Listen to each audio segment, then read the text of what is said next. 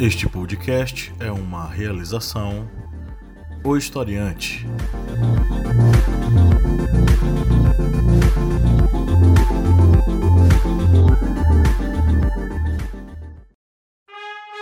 Caros amigos, agradecemos a todos nossos apoiadores. E se você não for um apoiador, acesse apoia.se barra historiante e contribua auxiliando no portal educacional Historiante.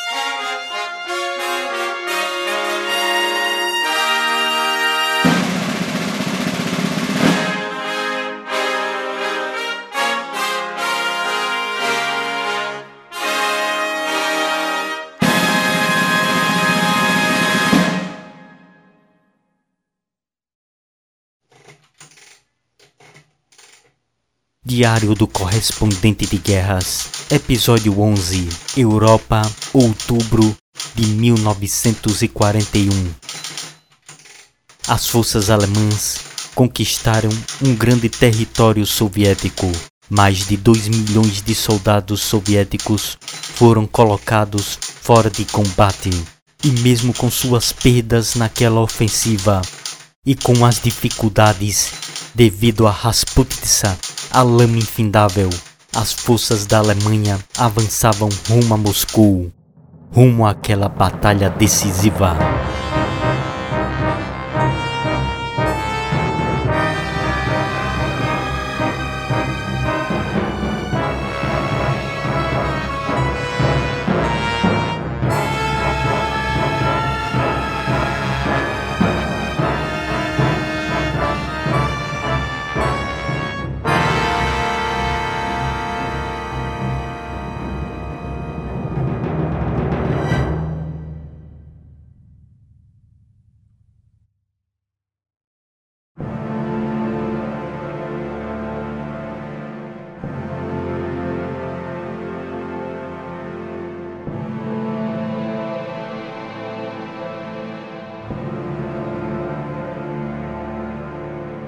As forças alemãs estavam a 160 quilômetros de Moscou. As lideranças soviéticas percebiam o risco.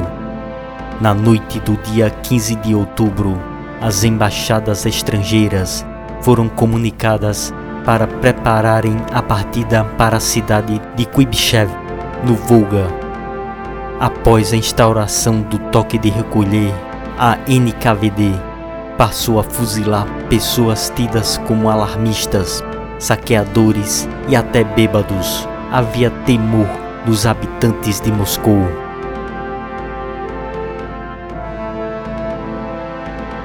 Mas Stalin estava disposto a defender Moscou a todo custo.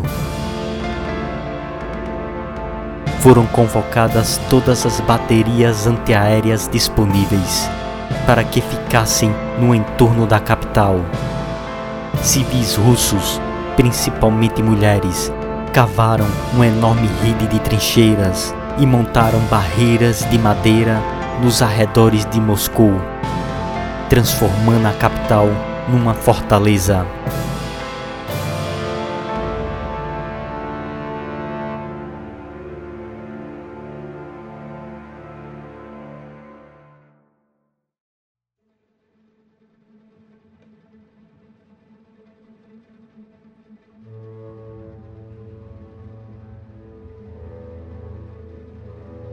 As mulheres também foram convocadas para trabalhar na operação dos grandes refletores que vasculhavam o céu à noite, para encontrar as aeronaves alemãs, facilitando a ação das baterias antiaéreas.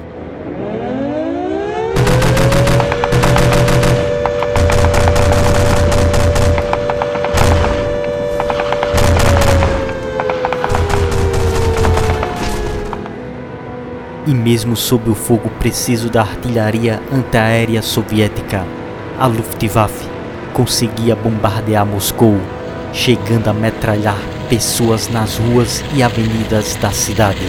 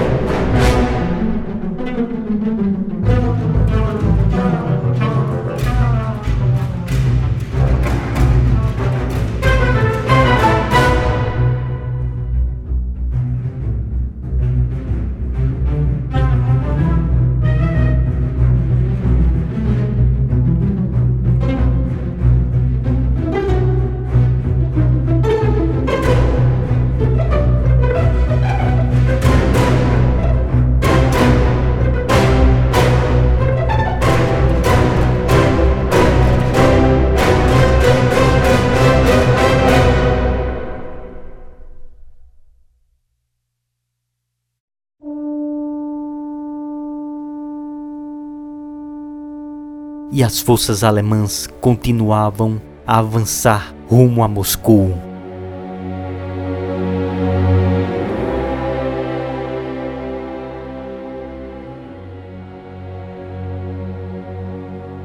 Mesmo com a dificuldade provocada pela lama, as forças da Alemanha progrediam.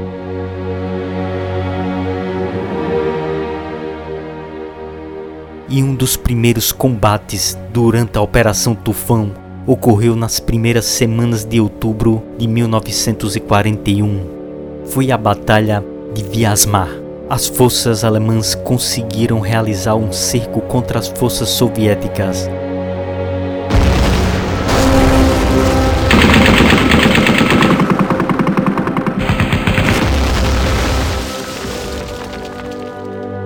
que, mesmo com dificuldades pela falta de armamentos, resistiram contra a ofensiva alemã. Mas as forças alemãs apertaram o cerco contra a cidade e a resistência foi subjugada, e algumas poucas unidades soviéticas conseguiram romper o cerco e fugir.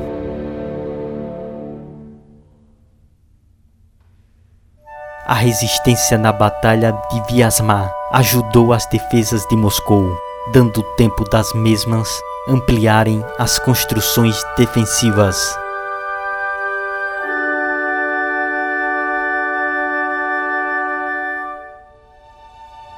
Logo os alemães avançaram contra Briansk. As defesas soviéticas em Briansk não tiveram uma sorte diferente de Vyazma e foram cercadas e derrotadas.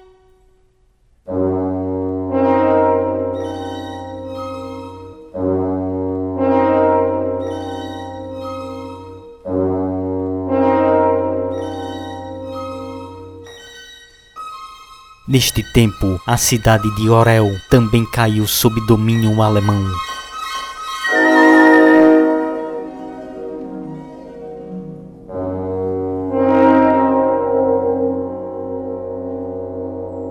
Nestas batalhas, os soviéticos perderam cerca de 670 mil soldados. Então, no dia 16 de outubro, a chuva deu lugar à neve. E a neve se transformou numa tempestade de cinco dias, congelando o território soviético.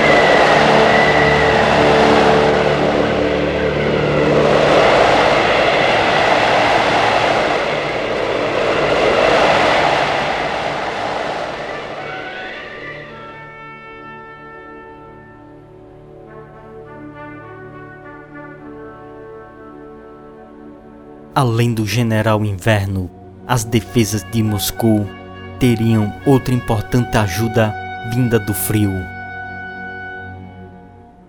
Eram as tropas siberianas. Uma informação despachada pelo espião soviético no Japão, Richard Sorge, indicava que o Japão não atacaria a União Soviética através da Manchúria pois os japoneses estavam envolvidos em combates no sudoeste asiático. Então, no começo de outubro, os siberianos foram convocados para defender a capital da União Soviética. Cerca de 400 mil soldados foram despachados no período final de 1941 até o início de 1942, fazendo a viagem que durava entre uma e duas semanas em trens especiais apressadamente organizados.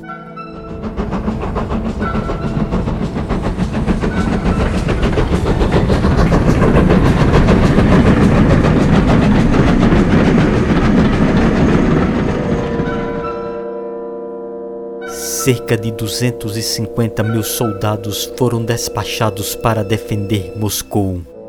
A chegada dessas novas tropas, a maioria equipada com roupas adequadas para o inverno, alteraria dramaticamente a situação dos defensores de Moscou.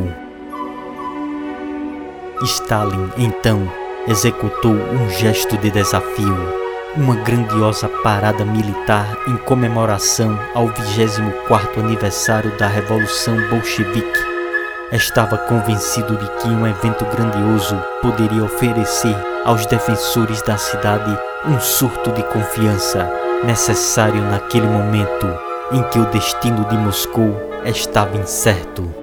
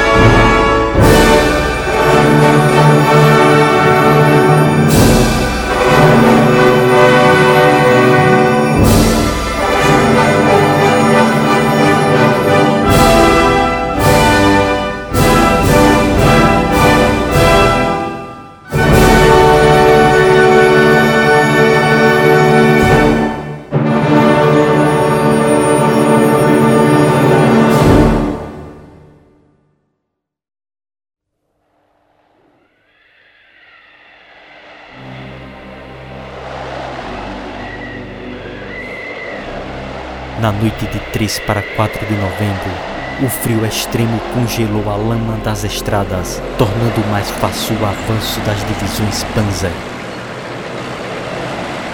Mas a temperatura baixava rapidamente. No dia 12 para 13 de novembro, a temperatura caiu de 15 graus negativos para 22 graus negativos. Além disso, os soldados alemães reclamavam do abastecimento de suprimentos e falta de roupas contra o frio.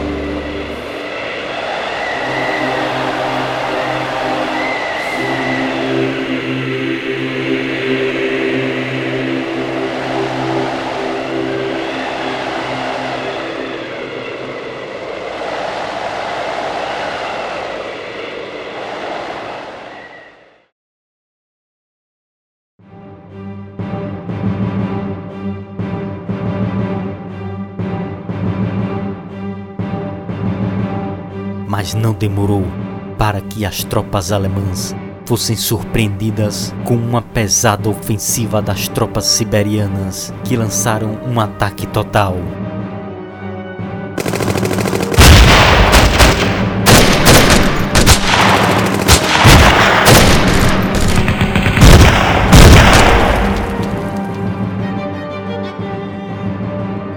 As metralhadoras alemãs falhavam devido ao frio e os canhões antitanque de 37mm não faziam efeito contra os tanques T-34 soviéticos.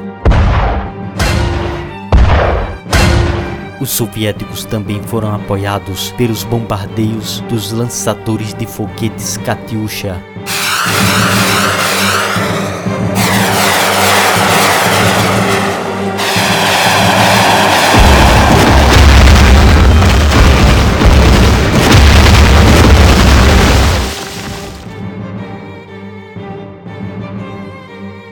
A dificuldade em rechaçar o ataque levou pânico às forças alemãs em várias posições. Mas nem tudo era fácil para os soviéticos. Divisões sofriam com problemas de abastecimento e falta de equipamentos para rechaçar os ataques alemães. Como na defesa da cidade de Tula, localizada no sul de Moscou, que já fazia parte do sistema de defesa da capital. Foi um local onde as defesas se viram sem armamentos para repelir os ataques aéreos alemães. Porém, as defesas conseguiram impedir que o avanço das forças alemãs do sul, lideradas pelas divisões de Guderian, avançassem rumo a Moscou.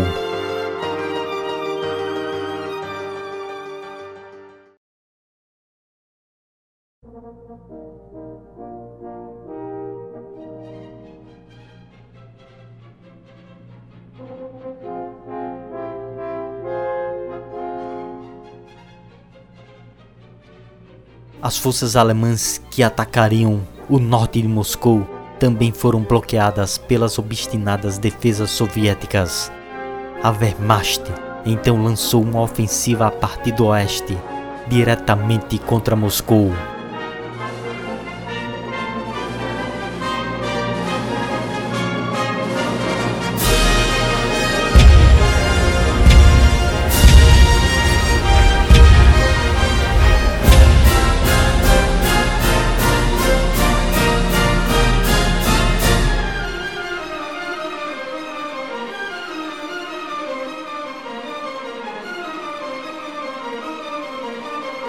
Mesmo com a voraz resistência soviética, com as dificuldades de abastecimento e o clima adverso, no dia 2 de dezembro, um batalhão alemão de reconhecimento chegou à cidade de Chink, a 30 quilômetros do centro de Moscou.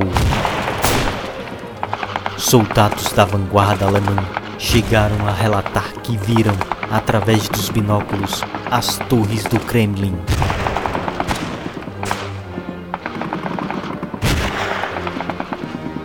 A batalha por Moscou se intensificara.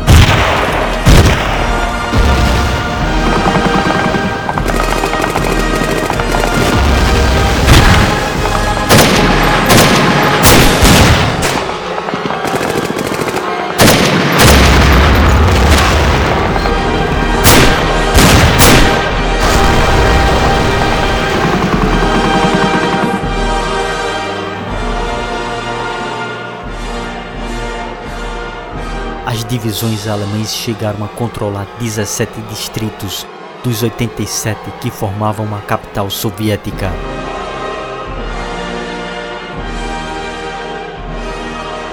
Mas logo os sons da batalha se afastaram dos arredores de Moscou. As defesas soviéticas repeliam a ofensiva alemã. Não era somente os soldados alemães que congelavam, seus equipamentos sofriam com frio que já chegava a 40 graus negativos. Os lubrificantes nos tanques e outros veículos congelavam. E logo os campos no entorno de Moscou estavam cobertos por centenas de milhares de cadáveres. As tropas alemãs recuavam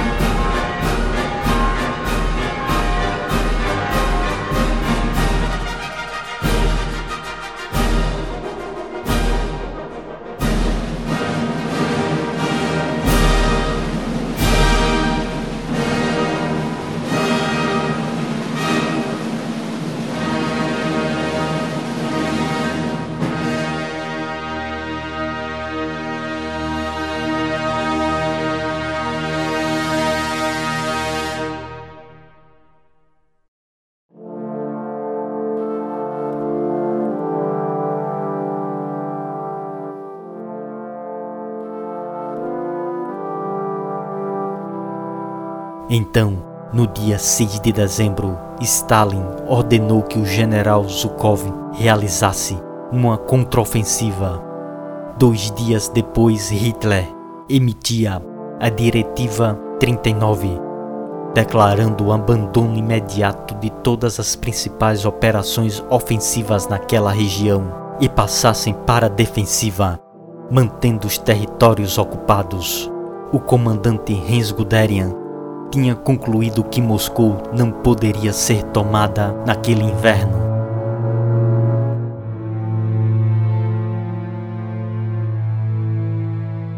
Apesar de outras unidades Panzer terem chegado a menos de 30 quilômetros do Kremlin, Guderian estava convencido de que a única forma de preservar a força alemã era recuar suas tropas para posições mais distantes da linha de frente, se possível, para áreas onde suas tropas tinham aberto trincheiras antes do terreno se congelar.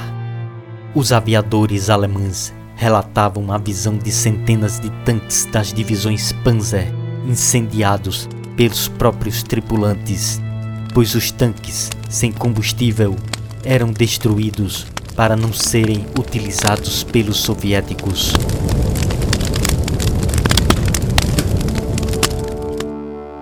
O contra-ataque soviético conseguiu empurrar os alemães para cerca de 250 quilômetros de distância de Moscou, mas ao custo de pesadíssimas baixas para ambos os lados.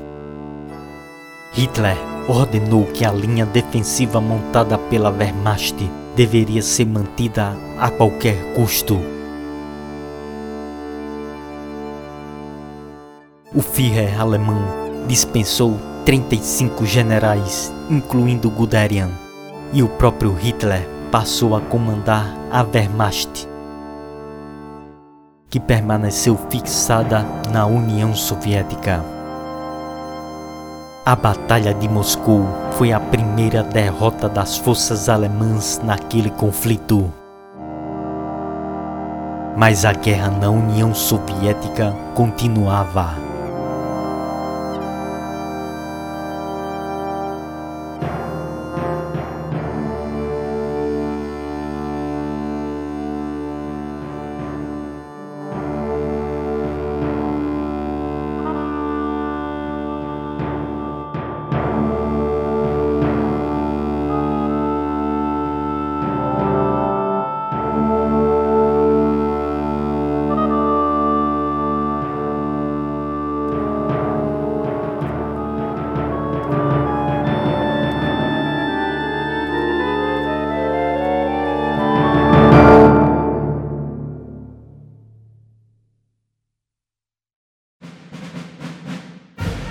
E a guerra alcançou outras nações.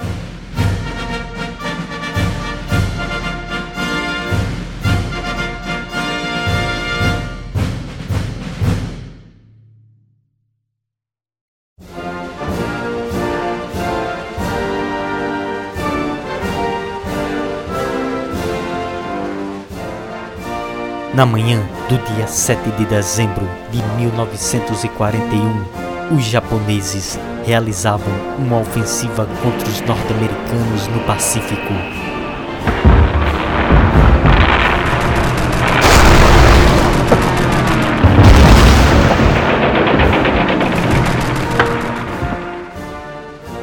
Era o ataque contra a base norte-americana de Pearl Harbor. O ataque marcou a entrada dos Estados Unidos na guerra uma guerra que se tornava mundial.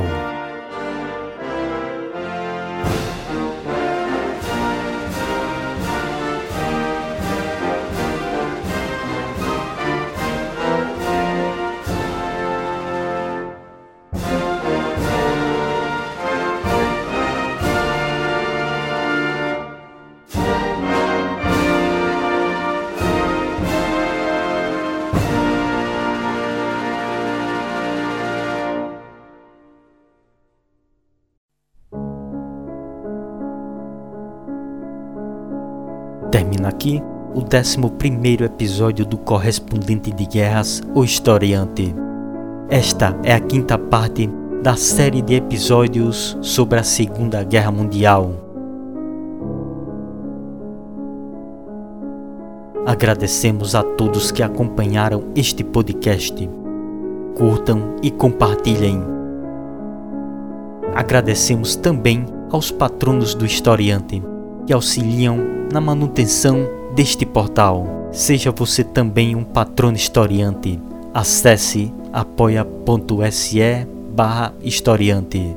E a partir de R$ reais, além de você fazer parte do nosso grupo secreto no Facebook, você participará do sorteio mensal de livros. Acesse o nosso Apoia-se e contribua. Não deixe de seguir o Historiante em nossas redes sociais e nos demais podcasts da família Historiante. O podcast Historiante, onde discutimos sobre fatos da atualidade para quem está em busca por mais conhecimentos. E o podcast Arretadas, um podcast com vozes femininas e olhares femininos sobre assuntos sociais e teremos mais novidades na família historiante de podcasts. Aguardem! Temos também o nosso aplicativo para Android, com bastante material sobre história, filosofia, sociologia e atualidades. Acesse o app Historiante gratuitamente na sua Play Store.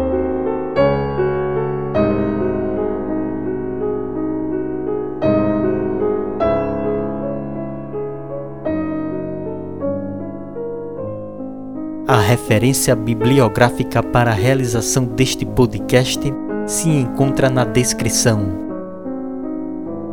Agradecemos novamente a todos nossos ouvintes e seguidores e glória doravante a todos.